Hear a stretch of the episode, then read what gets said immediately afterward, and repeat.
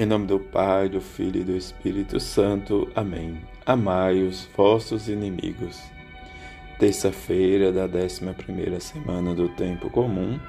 Evangelho de Mateus, capítulo 5, versículo 43 a 48.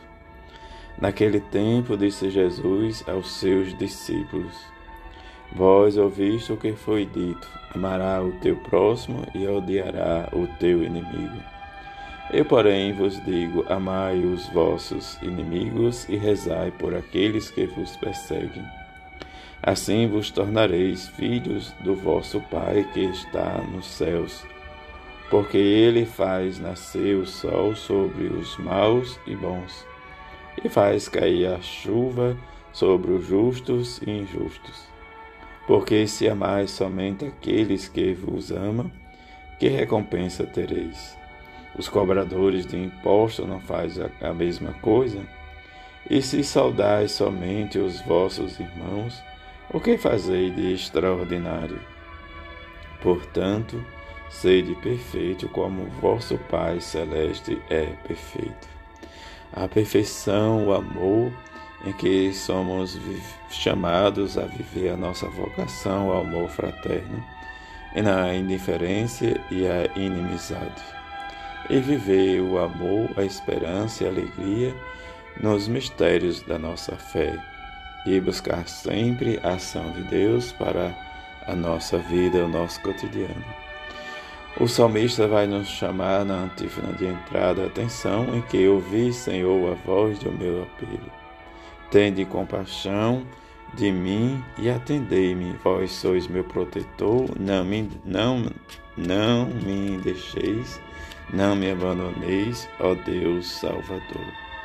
Diante desses dias que nós vamos ouvindo essa antífona, este apelo do salmista, em que o Senhor atenda, a do seu apelo, que tenha de compaixão, Ele como protetor, para que não o abandoneis.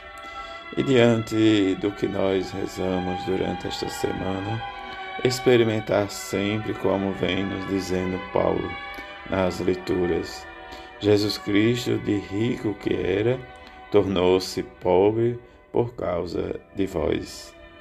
Diante da leitura que Paulo faz ao povo da igreja de, da, da Macedônia, e diante das grandes tribulações que ele diz que os apavora, e da sua extraordinária alegria, extrema pobreza e transbordaram em tesouros de, liber, de liberalidade.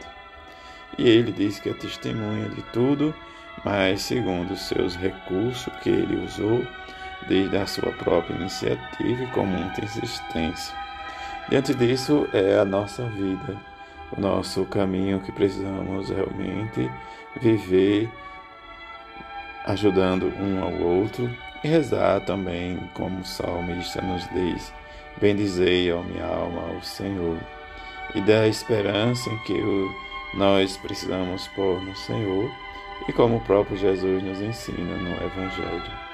Ter esta paciência e não sermos vingativos, mas sempre amar o nosso próximo, amar o nosso inimigo e rezar por cada um deste que nos deseja muitas vezes o mal, em que às vezes nos inveja. Mas ele vai sempre dizer que Deus faz realmente as coisas acontecerem, tanto para os bons, para os maus para os justos e injustos, mas, diante disso, cada um de nós, de acordo com nossa ação, teremos a nossa recompensa. Diante de tudo, nós precisamos realmente fazer algo que seja extraordinário. Amar os inimigos, rezar pelos que perseguem, e esta experiência da novidade que Jesus nos dá como missão para viver e nos tornar filhos de Deus. Deus, o Pai Celeste, é perfeito em sua justiça e amor e trata todos na igualdade. Muitas vezes somos nós, da nossa fraqueza, da nossa fragilidade, que tratamos muitas vezes com indiferença e diante disso nós nos magoamos e queremos que as coisas sejam consertadas. Mas diante disso, Paulo nos convida e atesta a sinceridade da vossa caridade em que lembram-lhes de boa vontade e diante disso conhecermos né, e sermos generosos em Jesus Cristo e que Ele desde de tudo Ele se tornou pobre para nos enriquecer no seu amor, na sua misericórdia, na sua benevolência. Que rezemos e peçamos à Mãe de Jesus que ela nos ajude cada vez mais a viver esta experiência de seguidores de seu Filho Jesus. Diante das nossas dificuldades, olhamos São José, o homem justo, e que, como nos diz o salmista, faz justiça aos que são oprimidos, ele dá alimento aos famintos, é o Senhor quem liberta os cativos. Assim seja. Amém.